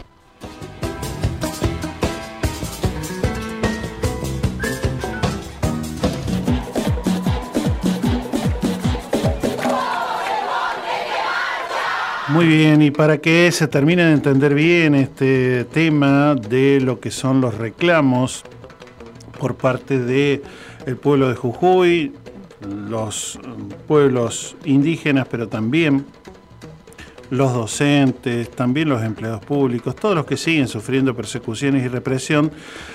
Tenemos la palabra de eh, Alberto Nayar, que es abogado defensor de muchos de los manifestantes, incluso que está con prisión domiciliaria, también con una causa creada por eso, por ejercer profesionalmente como abogado de los manifestantes. Lo escuchamos. Yo soy Alberto Nayar, el abogado que cayó preso por haber asesorado legalmente a los héroes y heroínas que defienden los derechos del pueblo al costado de las rutas, soportando el frío, la intemperie y el acoso policial. Desde mi prisión domiciliaria en Ciudad del Carmen quiero enviar un mensaje de aliento a todos, a todos ellos y en especial a los docentes porque han sido los docentes los primeros que superaron el terror que infunde Morales, saliendo a las calles a exigirles condi- condiciones dignas de trabajo y a iluminar al resto del pueblo sobre el golpe institucional y social que nos propinaron con la con nueva constitución de Morales. En ese golpe institucional participaron todos los partidos políticos, todos, porque todos sabían que Morales contaba con una abrumadora mayoría para imponer su voluntad en la convención constituyente, y lo que es peor, admitieron que Morales participara en esa convención, no obstante dos prohibiciones contenidas en la constitución de Jujuy, una en el artículo 100 que prohíbe a los convencionales ser gobernador y otra en el artículo 131 que le prohíbe al gobernador ser convencional. Ni el gobernador ni los convencionales pueden ejercer otra función mientras dure el ejercicio de sus respectivos cargos. Ahora bien, sepan que la violación a, una, a un deber constitucional constituye un delito que se denomina de abuso de autoridad. Está previsto en el artículo 248.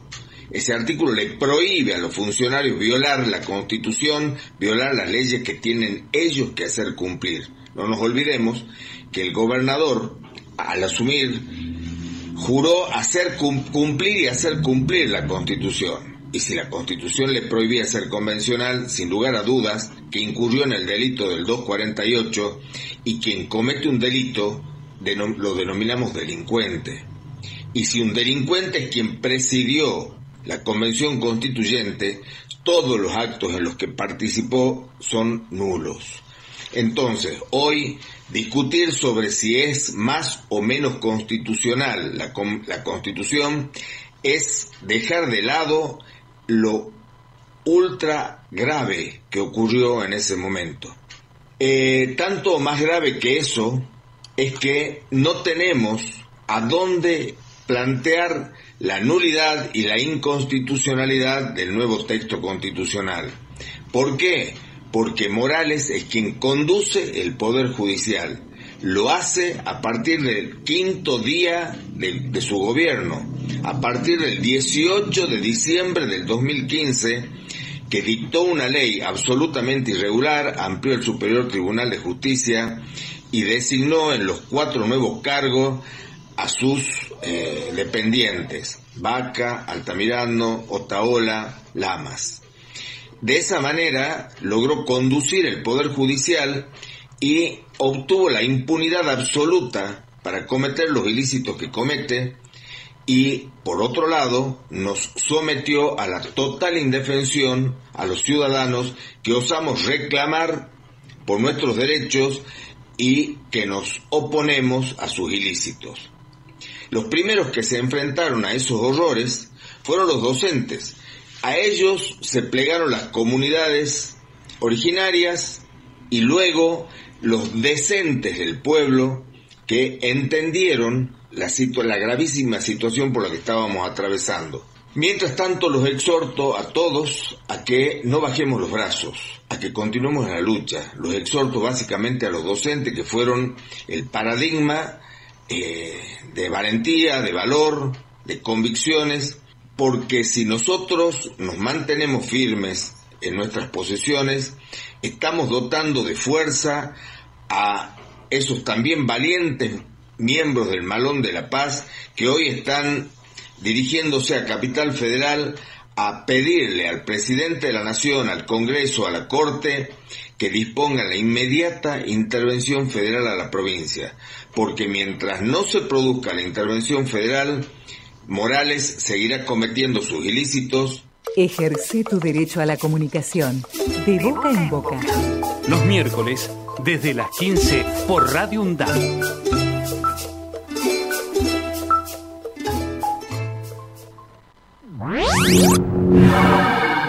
Soy Jimena Gudiño y les saludo desde Quito, Ecuador. Soy comunicadora social y activista por los derechos humanos. Y en ese mundo conocí al gran amigo Néstor Mancini hace ya un poco de años. Mando un gran abrazo y mil felicidades a un espacio privilegiado para la comunicación comprometida con las causas de la vida y de los derechos de las personas y de los pueblos. Felicidades a De Boca en Boca y que nunca pare la pasión por la palabra comprometida de nuestra América.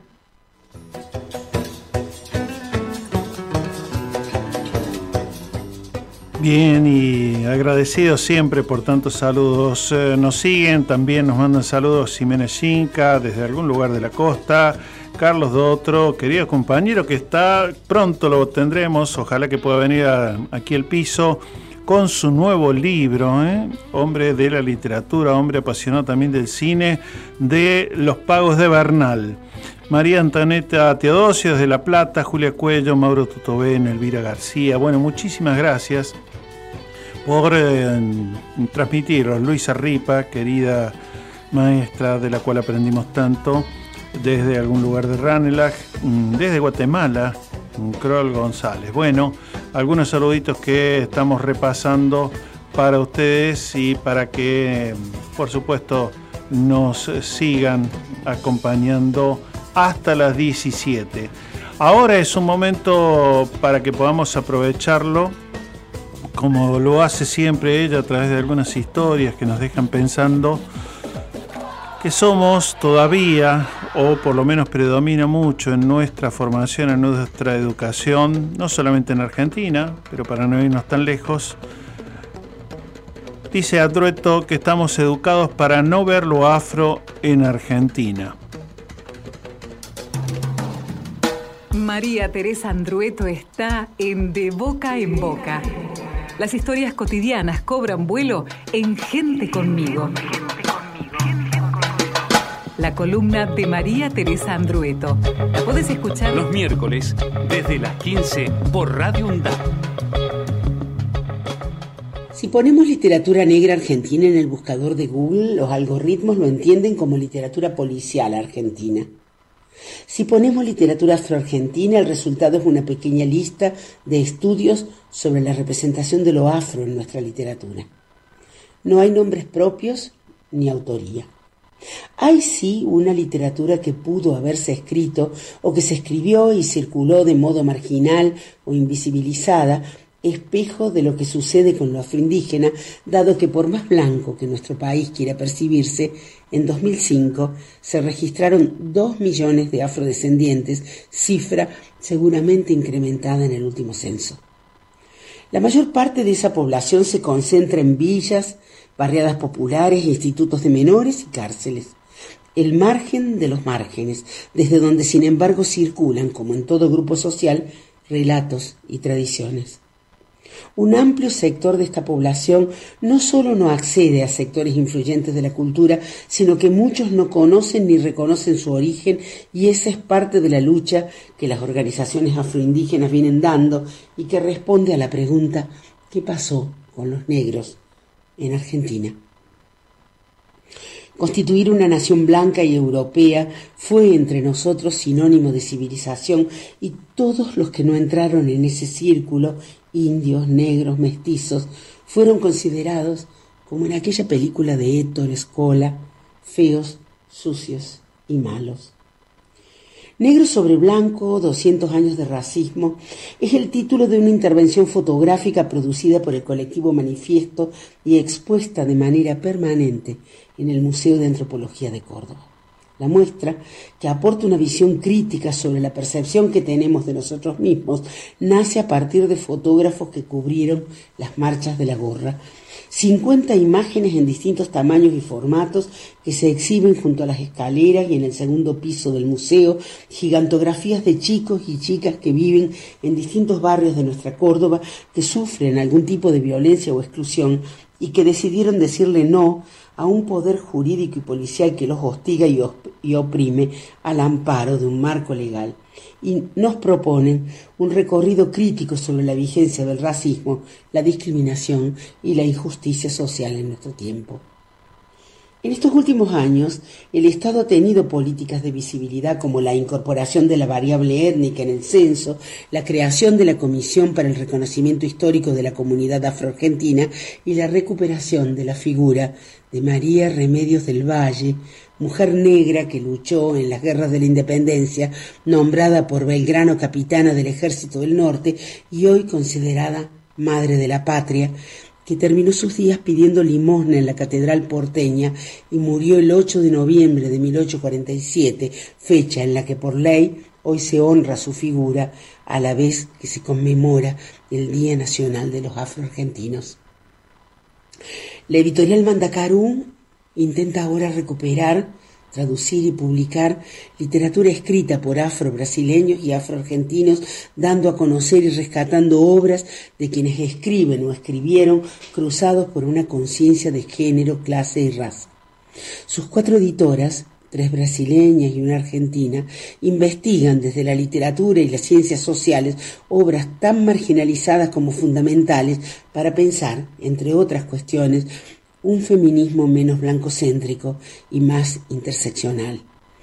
Esto, más la reciente Quilombo, antología de autores negros de Brasil publicada por la editorial argentina Tinta Limón, o la propuesta de la editorial Empatía, que traduce a autores africanos negros, o las traducciones de poetas negros realizadas por el poeta cordobés Leandro Calle, pueden ser bases para un diálogo sostenido y un impulso de develación de nuestra trama afroindígena.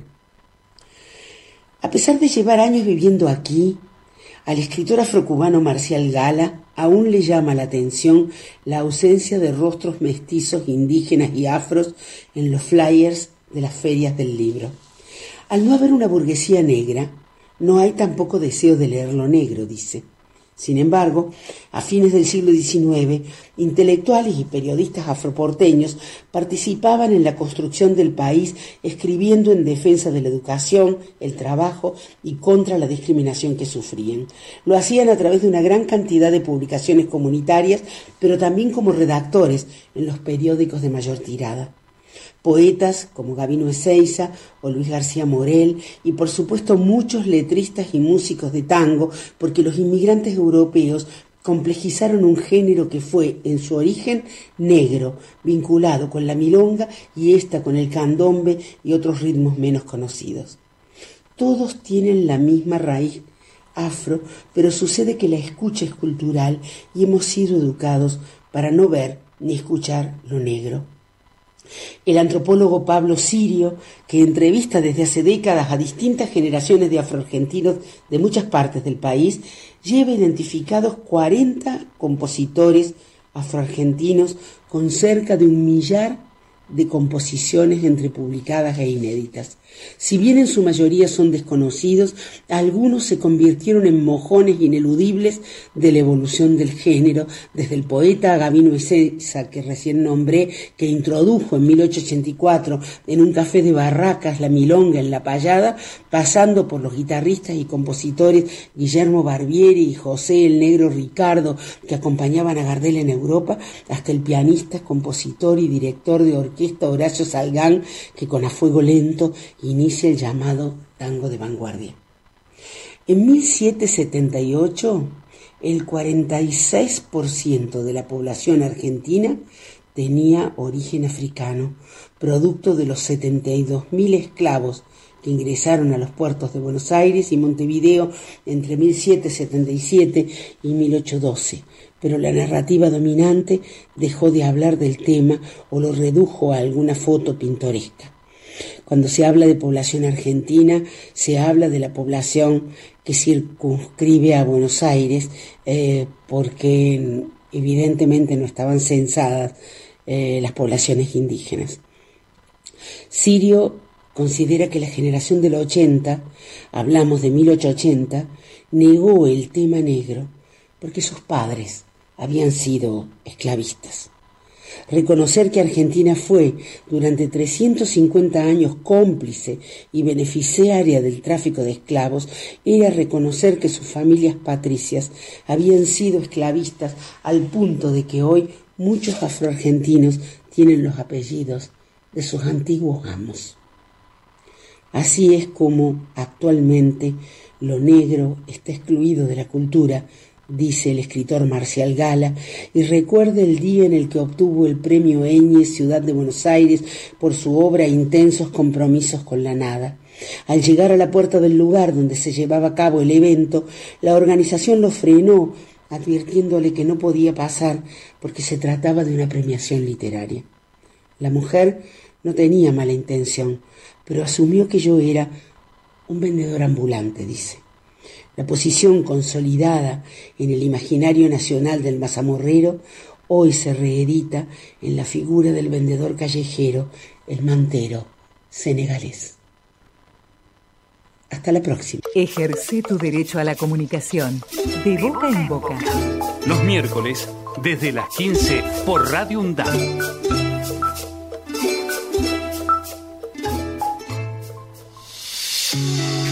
radioundab.edu.ar Voces universitarias. Escuchalas. radioundab.edu.ar Radio UNDAB. La voz de la comunidad universitaria de Avellaneda. radioundab.edu.ar Escuchalas.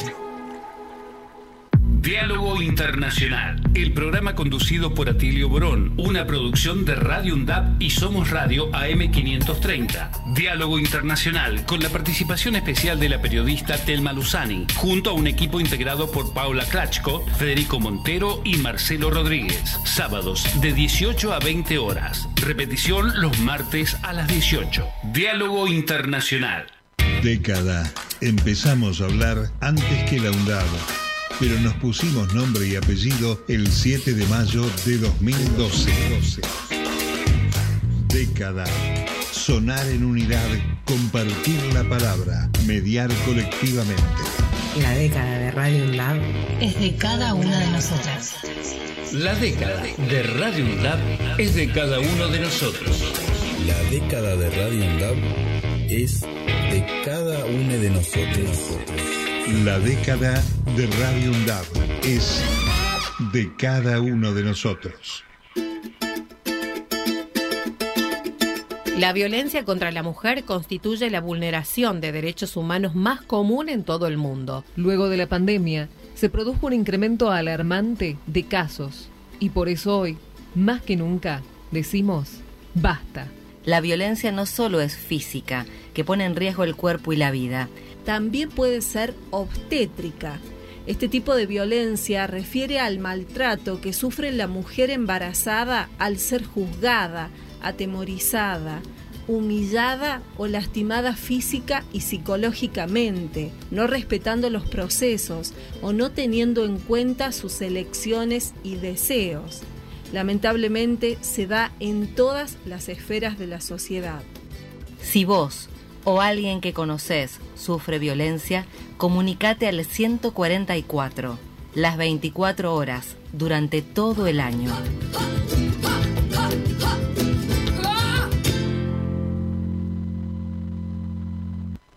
Este 13 de agosto, seamos cada vez más los que votamos por la democracia. Conoce más en argentina.gov.ar barra elecciones. Elecciones 2023. Argentina Presidencia. Hacemos pie. Recorremos todos los paisajes de la ciudad de Avellaneda y los distintos escenarios barriales, con agenda propia. Hacemos pie, paisajes y escenarios, de lunes a viernes de 10 a 12 horas. Hacemos pie. Aruna, Asociación de Radiodifusoras Universitarias Nacionales Argentinas. Somos 63 radios en cada región del país. De este a oeste y de oeste a este. Somos radios universitarias. Somos plurales. De norte a sur y de sur a norte. Somos federales. Recorriendo todas las regiones. Somos Aruna. Todas las provincias. Comunicación Federal. Desde nuestras universidades.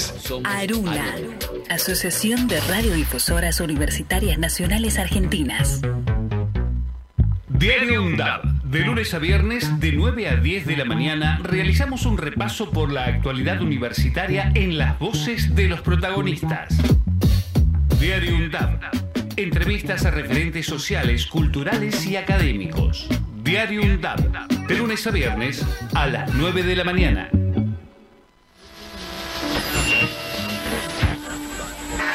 Radio UNDAP, la voz de la Universidad Nacional de Avellaneda. radioundab.edu.ar Radio UNDAP, emisora universitaria multiplicando voces. Escuchala. radioundab.edu.ar La educación en derechos humanos llega con fuerza a América Latina y el Caribe. Somos miles de miles y dijeron que mil. Somos gentes de bien y dijeron de mal. Décimo Coloquio Latinoamericano y Caribeño de Educación en Derechos Humanos. La educación en derechos humanos en las luchas sociales y la construcción de culturas de paz en América Latina y el Caribe. Un paisito de todos para vivir en paz. Este coloquio se llevará a cabo del 11 al 13 de octubre en la Universidad Pedagógica Nacional de Colombia. Habrá conferencias, paneles, ponencias e intervenciones artísticas y culturales. Está dirigido a la comunidad educativa de instituciones públicas y privadas. Para más información visita la página web www.redlatinadedh.com.ar o escríbenos al correo electrónico coloquio edh 2023 gmail.com. Décimo Coloquio Latinoamericano y Caribeño de Educación en Derechos Humanos. No te lo pierdas. Convocan la Red Latinoamericana y Caribeña de Educación en Derechos Humanos y la Red Colombiana de Educación en Derechos Humanos. Apoya la Red de Comunicación Popular. Todo eso somos, somos, todo eso y mucho más. Vencedores del miedo, del odio y del dolor.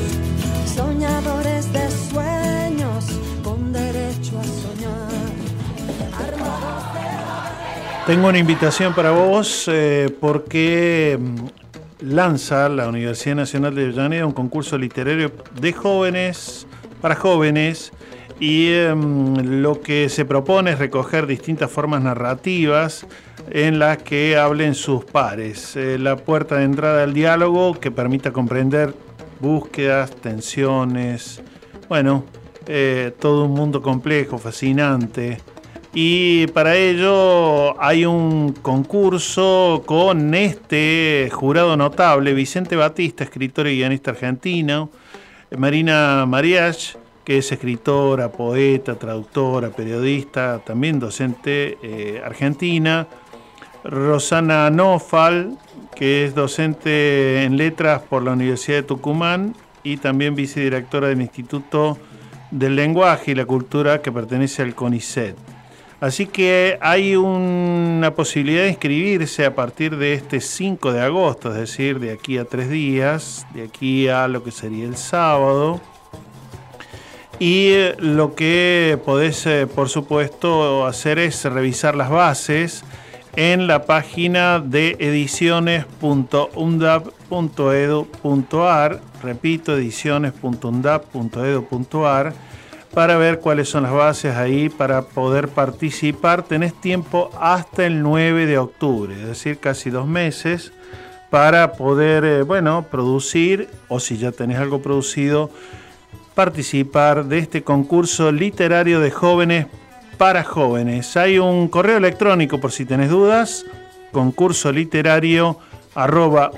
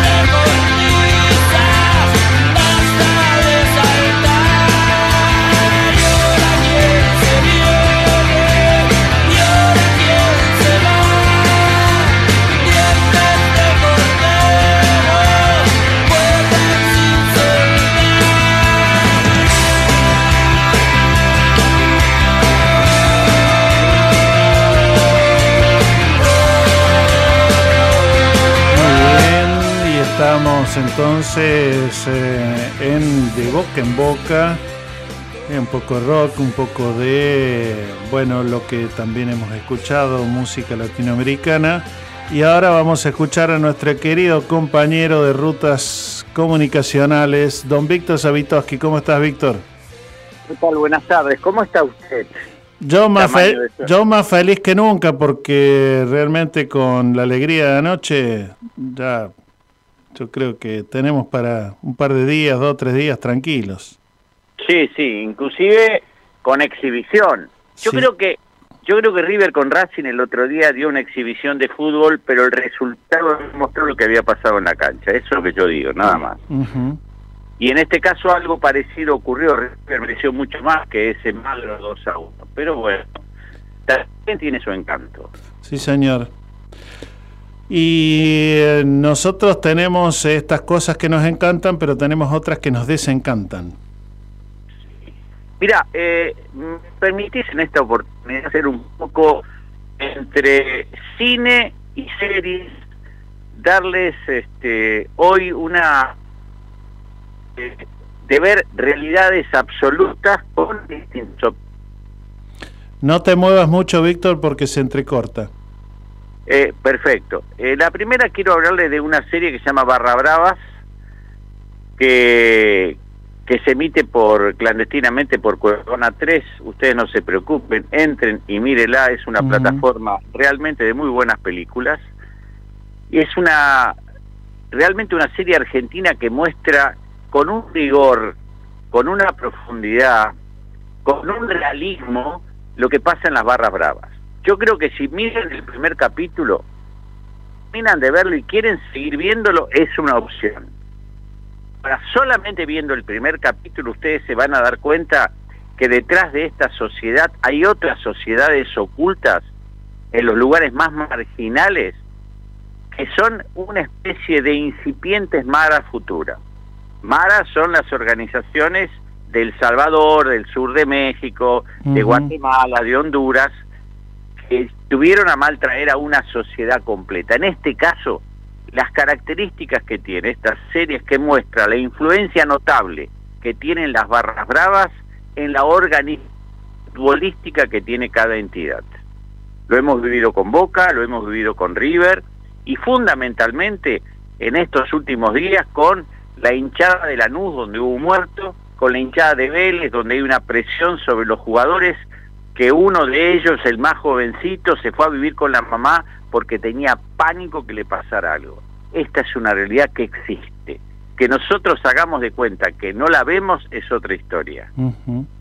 Con algunas actuaciones memorables, vos te debes este, acordar de Mónica Gonzaga, una mujer bellísima Sí, de la claro. este, bueno, Gastón Pauls es espectacular, espectacular. Eh, eh, realmente está el nieto de Spinetta, que hace de un joven parapléjico, digo una actuación como para recordarla toda la vida, ¿no? Alguien que se mantiene en una quietud absoluta, pero sus ojos tienen un idioma y un lenguaje incomparable.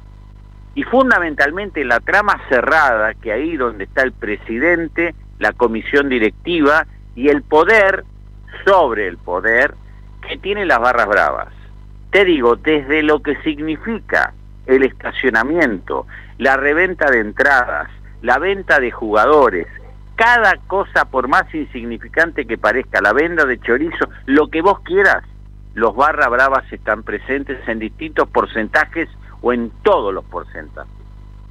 Y eso realmente nos muestra que hay una sociedad desclasada que se maneja en, en la marginalidad como una forma de sobrevivir. Y ahí entra la discusión.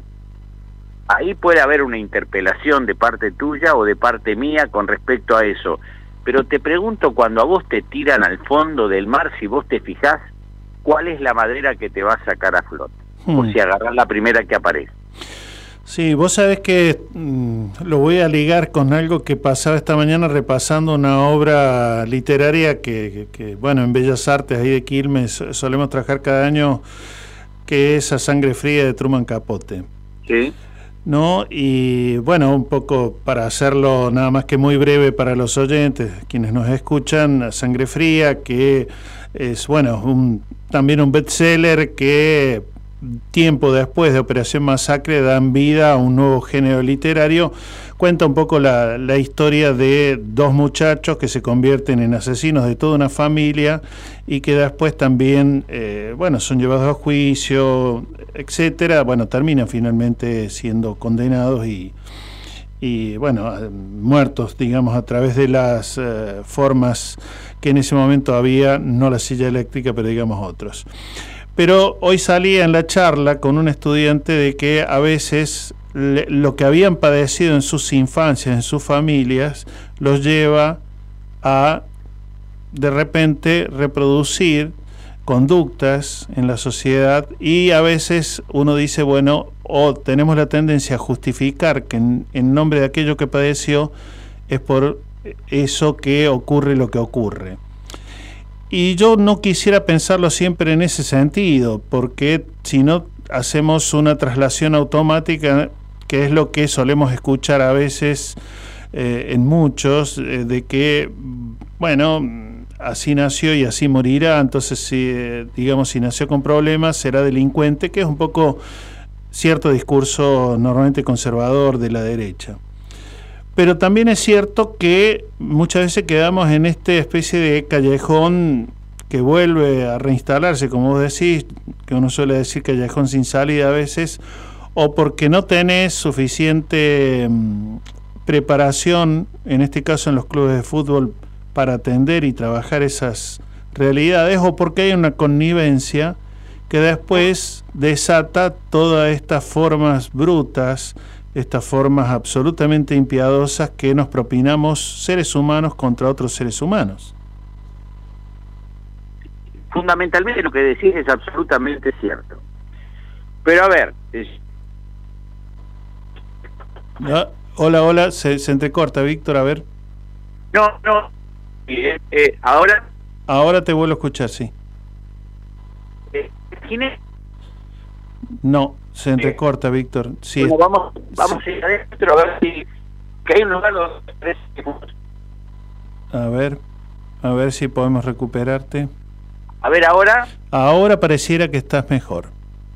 mira, vamos a imaginar Quilmes. Yo vengo de del barrio de La Cañada, ¿no? Sí, señor. observando eh, una situación social muy compleja.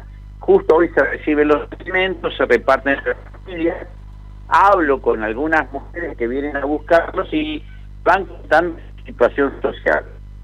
No, en la pauperización de la sociedad, el delito aparece, nos guste o no nos guste, porque el delito se alimenta de esa pauperización social. Y a mí me da la sensación de que lo que pasa en Barra Brava es uno, las personas Mm, no, se, se, otra vez se complica, Víctor.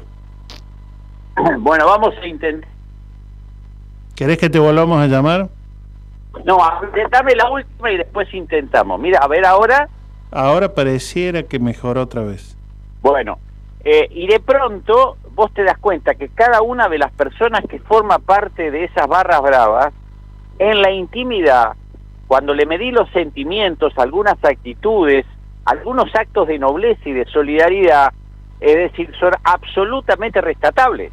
Ujú. pero hundidos en el fango cotidiano encontraron esa manera perversa de vivir y hay y hay una cosa que dice en el final que me parece que es la síntesis no voy a contar lo que pasa adentro que dice vos a un perro hambriento no le pondrías sacar el hueso que tiene en la boca metiéndole la mano en la boca porque te lo va a comer y yo creo que esa pequeña síntesis que se dice sobre el final es la síntesis de lo que significa un barra brava no estoy justificando nada.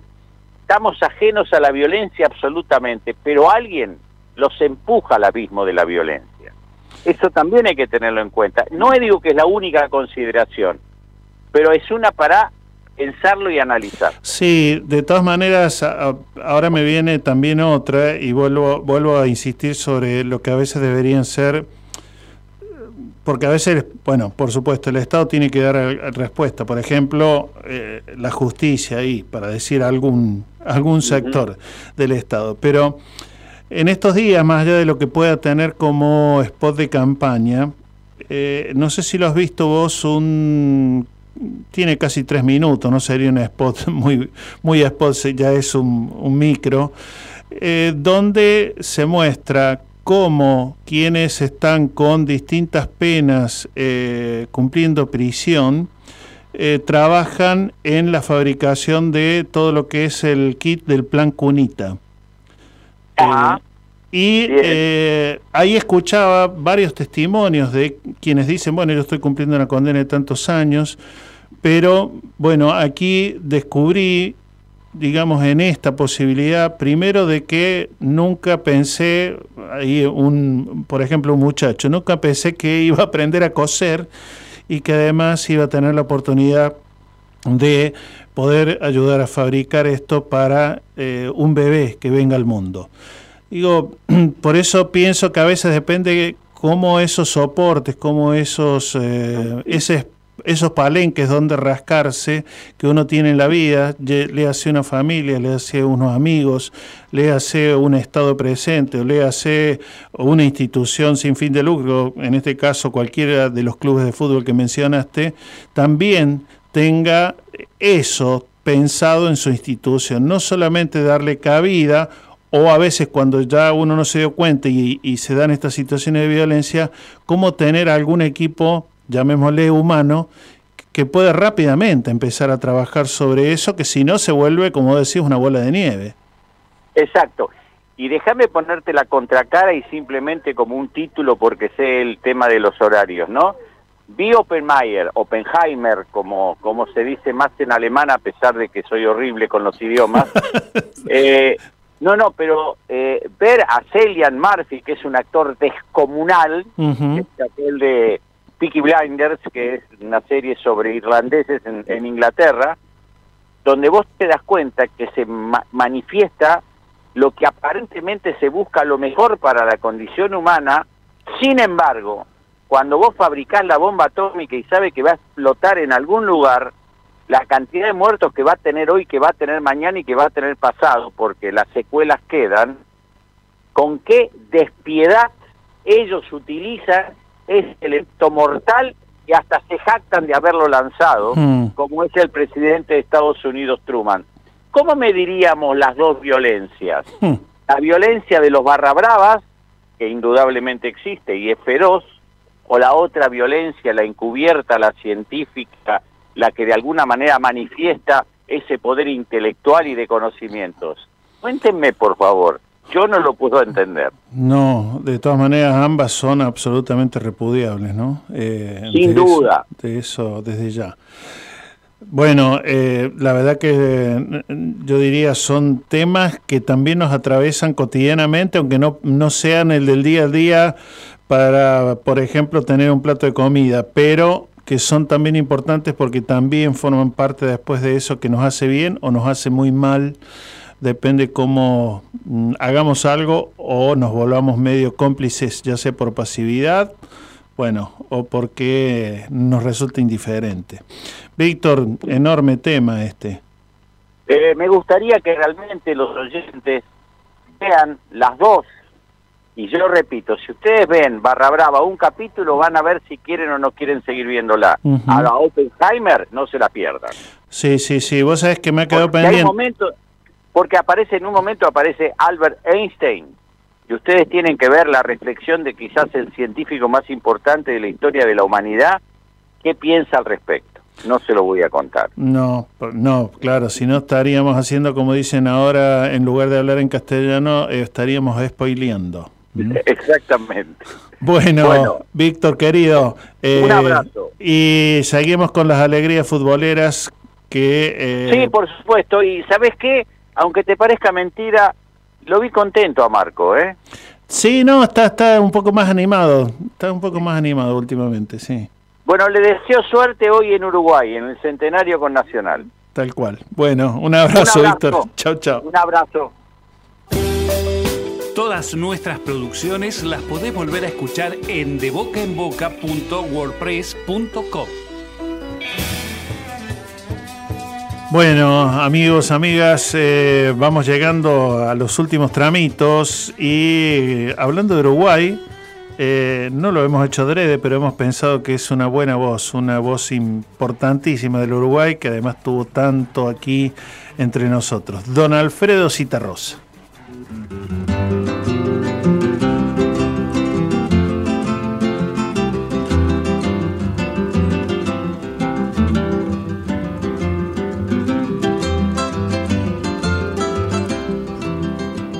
corazón de mi pueblo tiene un destino de nube. Es niebla que en lluvia estalla y arroyo que al cielo sube. Multiplicada frescura para calmar al sediento. Rocío en versos colgado en los pretiles del viento. Mi pueblo ríe, mi pueblo canta todos los pueblos en su garganta